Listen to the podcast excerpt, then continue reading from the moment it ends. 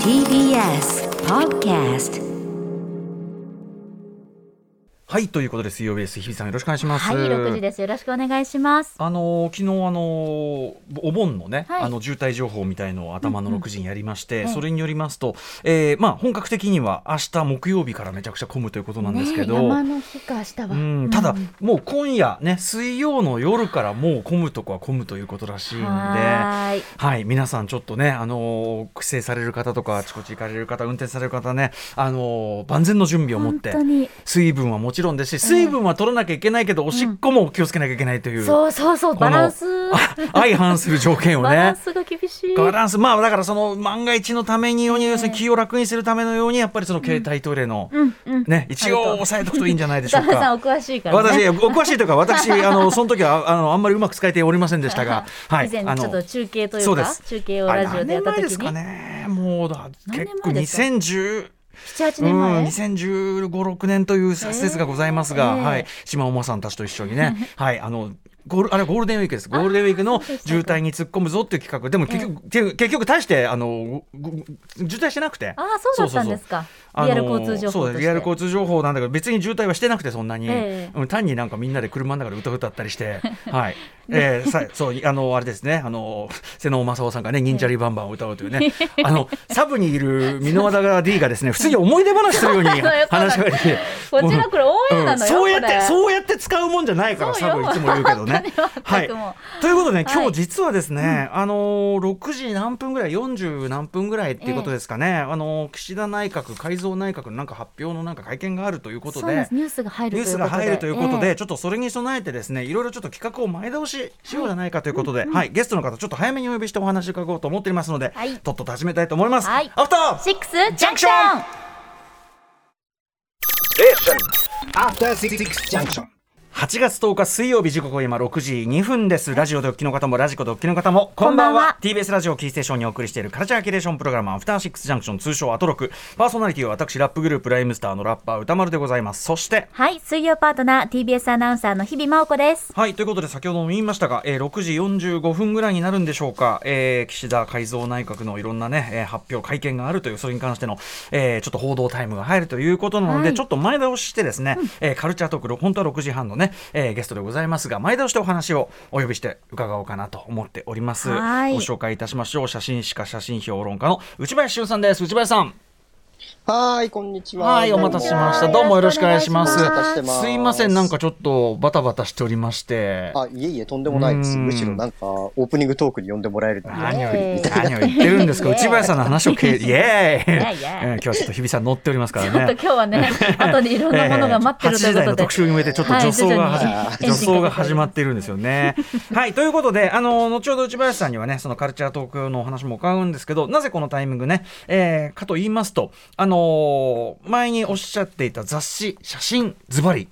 まあ、写真雑誌本格、うん。まあ、写真そのもの載ってるし評論も載ってるし、展覧会表も載ってるしというような、えー内林さんが作られた雑誌写真、えーこれのボリューム2がまあこの出るというタイミング。そしてまあ恥ずかしながらこのボリューム2にですね、はい。私歌丸も、えーちょっと寄稿させていただいているということでちょっと先にその話を伺おうかなと思っております。内林さんあのまず1号目、写真うん。あの出してのその反響っていかがでしたか？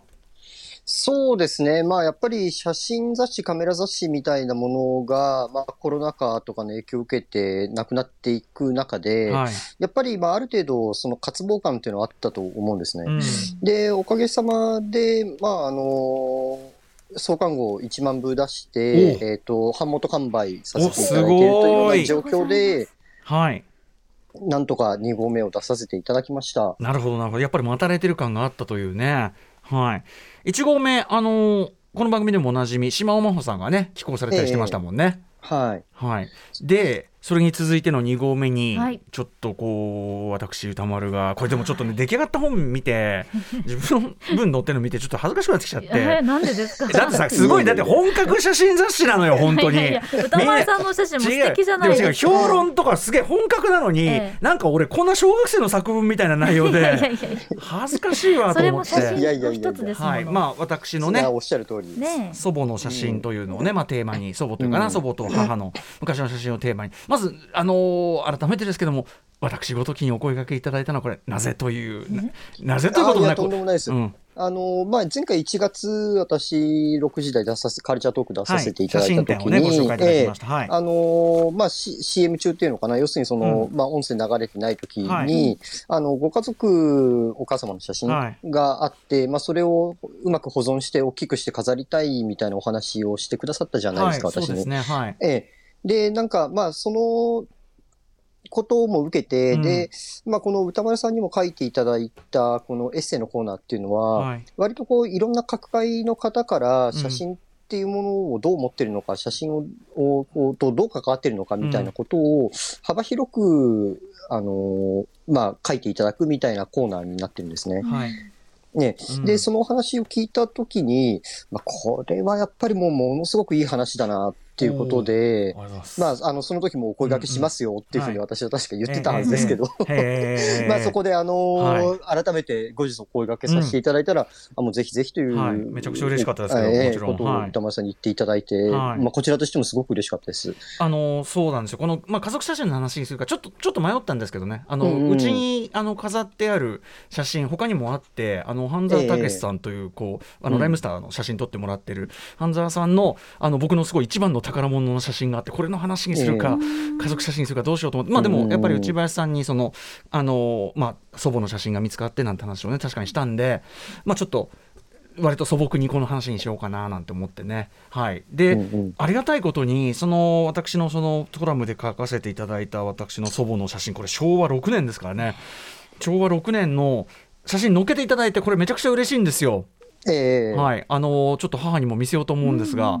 あ、はい。ぜひぜひ。うん、これただあのなんていうかな身内が言うのなんですけどこの写真すごい本当にいいと思うんですよね。めちゃくちゃいい写真ですよね。えっと、まあ私、歌丸さんに原稿、まあ、あの、いどういうテーマでもいいんですけど、はい。まあ、あの、前回出させていただいた時にお話ししたことがものすごく、まあ、いい話だったんで、それ、それどうですか？みたいな話を、まあ、あの、マネージャーの幼いさん経由でさせていただいて、えで、写真を、まあ、直接お預かりしたいってことで3枚お預かりえしたんですよね。えで、あのうないさんとかが、うん。あの、おお話ししてらっしゃった、あの、歌丸さんのおむつがパンパンの写真とかもえあったわけですけど、はもうね もうただただ可愛いやつね。ただただ可愛いやつ。ベイビー歌丸ですか。自分で言うのもなんで。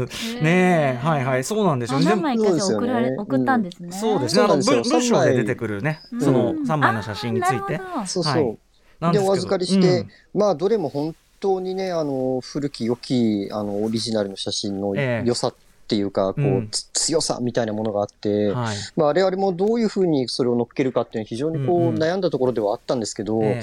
まあ、最終的に、まあ、アートディレクションというか、まあ、編集、はい。あの、デザイン全体をやってる町口聡さんっていうデザイナーさんはい。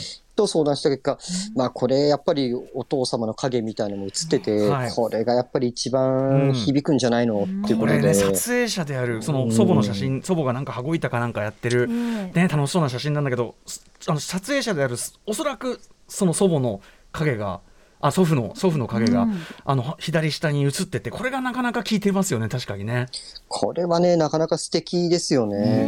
うんで、まあ実際にもそんなに大きい写真ではなかったですけど、はいやっぱりなんかこう、なんていうんですかね、古い写真にありがちなこう、セピアというかオリーブグリーンみたいなはい。色合いも相まって、ええまあものすごくやっぱ素敵だなっていうこといで、まあこれを掲載させてくださいっおばあていうことを。画面のうん右側で羽子板をこう楽しんでらっしゃってちょうどこう振ってる下にこう多分振り下ろしてるのか上げてるのか分かんないですけど、うんポンとこうね。すごく躍動感もあるし、後ろに車が走っていてそうなんですよね。それもギューンってこうスピード感もありなが立ら、派な当時の車よ、こね当時のこう街中もあってで画面の左下に内幸町ですよこれ。内幸町ですか。うん。うん。面のなんですよ。左下に影が頭の部分と肩のちょっと切れるところまでが映っているというありが写とうございます。真ですよ了承していね。ただいて、うんそうなんです。よね。ちょっとあのどんな写真かぜひ皆さんの写真ね、うん。手に取って、はい。ねあの見ていただくと私の文章とともに。ありがとうございます。そうですね。あのはい、いや、とんでもないです。ぜあの。母も喜びますんでこれうん。ね、はい。ねそう言っていただけると、やっぱりこのコーナーの作りがいっていうのはものすごくあったなと思いますし、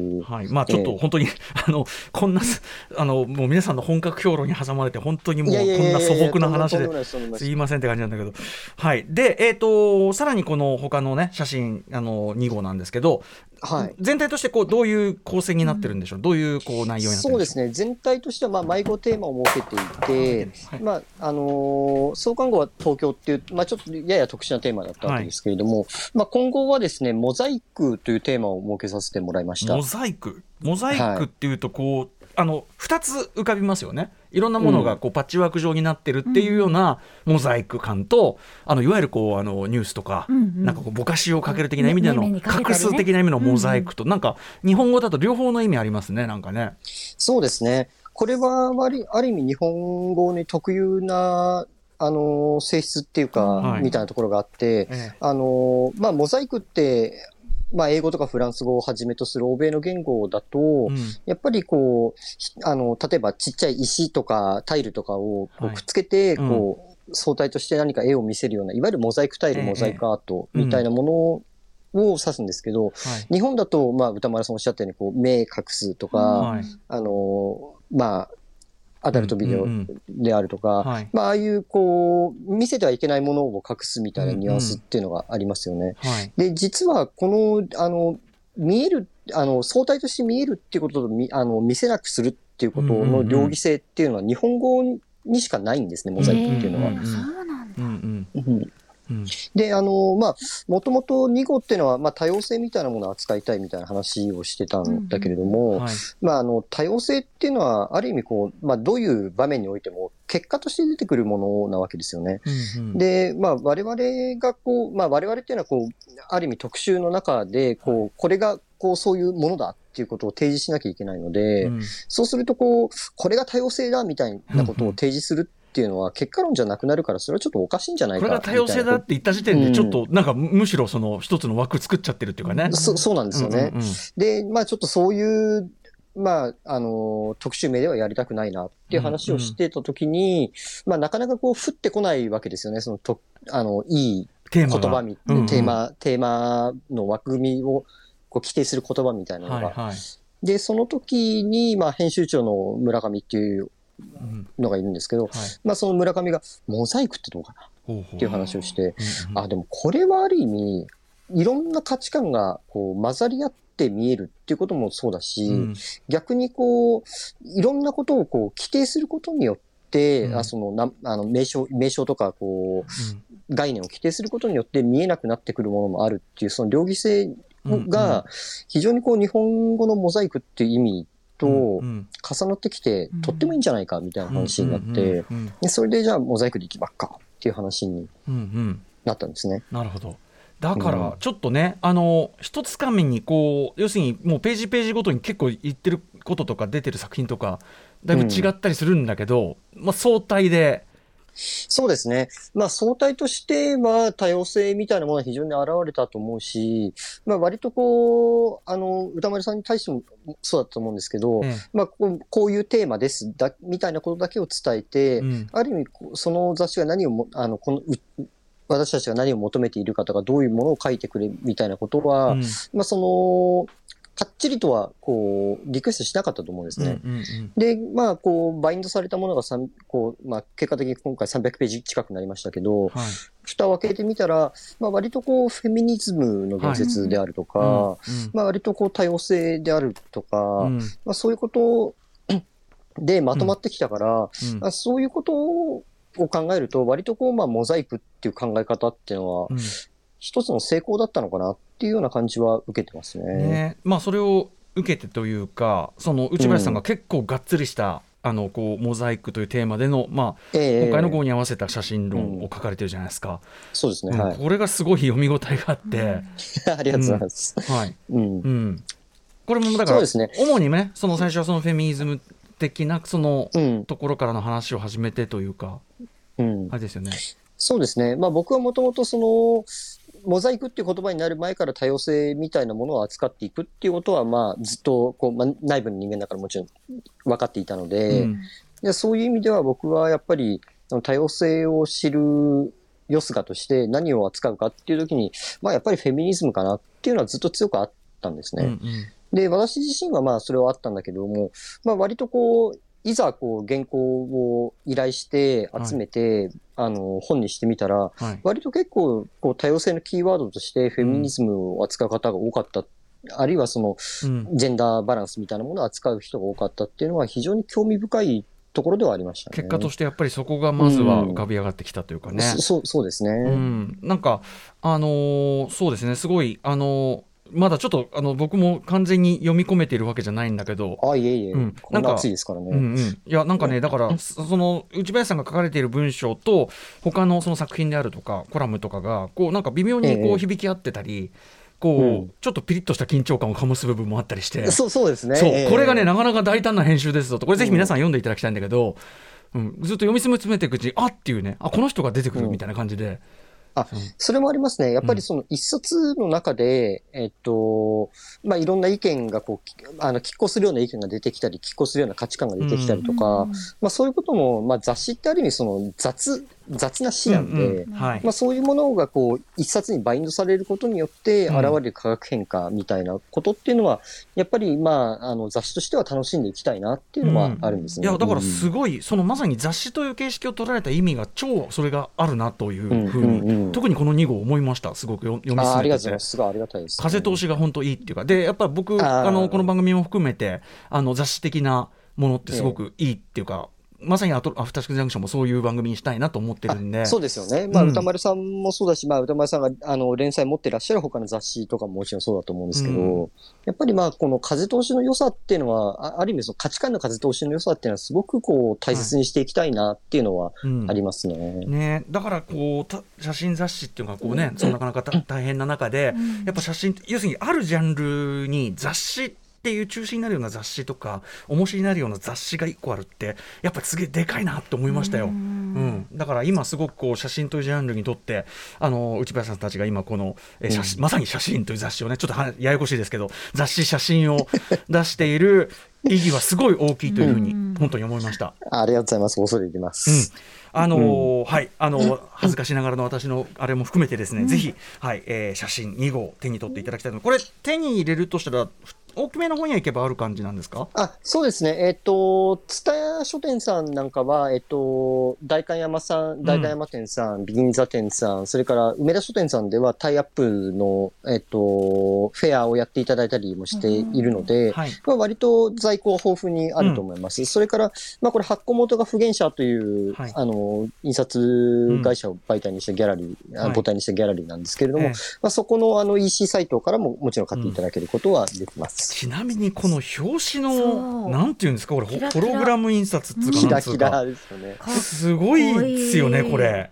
もう表紙見るだけで表紙をこういろんな角度から眺め見るだけで、結構楽しいっていうか迫力があるっていうか。そうですね。まあ、あの、従来の雑誌にはやっぱりこういうのはなかなかできなかったと思うんですけれども、うん。やっぱりまあ半年に一遍っていうことでデザインに凝ることも結果的にはできてると思うんですね。うんうん。で、まあ、あの、創刊号なんか、まあ、歌丸さんのお手元にも渡っていると思いますけれども、はまあ、創刊号は非常にこう、ザラザラしたうん。表紙で、うん。あれはまあ、写真の粒子感を表すみたいのがあって、うんで、今回はまあ、あの、こう、いわゆるホログラムっていうか、うんまあ、いわゆるこう、キラカードの、うんうん加工ですよね。はいはいはい。確かに確かに。うんあのカカードの。うん。まあ、まさにそうなんですけど、これもまあ何十種類の中から選んで、うんで、最終的にこうテストしたのは3種類で、うんうん。で、それを、まあこれに決めた時にですね、うん。この、まあこれ PP 加工って言うんですけど、うん。まあ、この加工、うん、あの、プラスチック加工ですよね。うんうんうんで、この加工を選んだ時に、すごく面白いこと言われたのが、この加工のそのホログラムを扱ってる会社さんに、はい。実は、このホログラム、モザイクっていう商品名なんですよ。お言われてー知らずになんとそうまあなんですよ。へー結果的にモザイクだったんですよ、これ。えーやばいですねすごいなんか気づかずに正解にたどり着いてる奇跡。本なんか、決まったなやばい な。しかもこれ七色に見えてレインボーに見えてなんか多様性っていうテーマにも合ってるなと思って本当だ。そうですねそれもそうだし。ええそしてそのね、あのベースに下にその敷いてある写真の片山真理さんですか、この関東の、そうですね。こええはい、はい、作品のインパクトも相まってですね、あの素晴らしい。そうなんですね。わあこれこそモザイクなんだ そう、ザッツモザイクって感じですよね。はい。ぜひ皆さん、その表紙も込みで、はい、えー写真2号手に取っていただきたいと思います。内林さん、また後ほど、えっと、6時半以降、またあのカルチャートークの時間帯でお話伺わせてください。ありがとうございました。はい、あはい。りがとうございました。さあ、ということでメニュー紹介いってみましょう。はい、改めましてこの後すぐのカルチャートークのコーナーでは写真史家写真評論家の内林俊さん再び登場していただきます。はい。まあ、今回ですね第2号の、えー雑誌写真のお話を伺いましたけれども、うんさらにこの夏注目の写真展を伺っていきたいと思います。しかもちょっとこうこういう場所でも写真展やってるよというお話ですかね。は。はいいそして7時からは日帰りでライブや DJ プレイをお送りするミュージックゾーンライブダイレクト今夜のアーティストはこちら。7月27日に配信シングル「アライブ」をリリースした沖縄出身のシンガーソングライターアンディさんが番組初登場ですそしてはい、その後7時40分頃からは新概念提唱型投稿コーナー。あなたの映画館での思い出や体験談をご紹介、シアター一期一会です。そして8時台の特集コーナー、ビヨンドザカルチャーはこちらです。リスナー投稿企画大学共学洋楽マイウェイウェイ真夏の浮かれソングリクエスト祭り説明しよう。TBS アナウンサーの日々真央子さんが 女子校から大学へと入学し、はい。共学そして洋楽に出会った時の高揚感を言語化したしたフレ言語化したフレーズ。それがこの大学共学洋楽となっております、はい。前回4月20日はこうした 新生活を迎えた時のウェイウェイな気分にぴったりな曲をリスナーの皆様からエピソードともに募集し紹介、えー謎の大盛り上がりを見せました。はい。ということでですね、今夜はその夏バージョンをお送りしたいと思います、はい。リスナーの皆さんそれぞれの夏の高まり浮つき感じるそんな曲とエピソードじゃんじゃん紹介してまいります、まあ、エピソードともに音楽をかける。これはまあラジオ能動企画でございます。なおタイトルに洋楽と入っていますが今後ろで流れているボニーピンクさんあパーフェクトスカイ、はい。これ同様ですね、はい。あくまで洋楽。そしてももっと言えば共学大学。これは全て概念ではいすので、ただの概念です、ええ、J-POP もかけますし別に共学の話じゃなくてもいいですし、はい。大学の話である必要もないです。浮ついてればいい。そうです。はい。ということで、前回に続き、お付き合いいただくゲストは、人の上付きを置かずに生きてきたと言われる 音楽ジャーナリストの高橋義明さんです。高橋義明さん、そして私の、えー選んだ夏の上付きソングも時間があればご紹介したいと思います。はい皆様からの感想などリアルタイムで引き続きお待ちしておりますアドレスは歌丸アットマーク tbs.co.jp までまた各種 SNS、Twitter、LINE、Instagram それぞれフォローお願いしますそれでは、アフターシックスジャンクション、行ってみよう After Six Junction. はい。ということで、えーこんなメールいただいてます。パパのママレードさんです。歌村さん、日比さん、スタッフの皆さん、こんばんは。どうもこんばんは。えー早速、雑誌、写真を、えー、不言者さんのホームページでチラ見しました。内林さんがおっしゃっていたモザイクの意味がなんとなく分かりかけたので、実物を入手すべくポチりました。ありがとうございます。ね、300ページ超えで、えー税込み2970円はお買い得じゃないでしょうか。そうだよね、うんこれ。間違いないこれだけの印刷とか入ってて。ねはいミーですよ、えーお盆休みじっくり楽しもうかと思います。やっぱり写真集はデジタルよりアナログの方がいいですね。ということで、早速お買い求めていただきありがとうございます。うんありがとうございます特にそのね、その表紙のはいこのホログラム印刷、PP 加工というやつが、ええまさかのモザイク。もうそのまんまの名前だったっていううんすごい運命ですね気づかずに正解にたどり着いていたという、こんなに嬉しいことはないというやつですよね。すごいあーありがとうございます。はい、ということで、あの今日もね、この後内林さん、またさらに話を伺います。After Six Junction.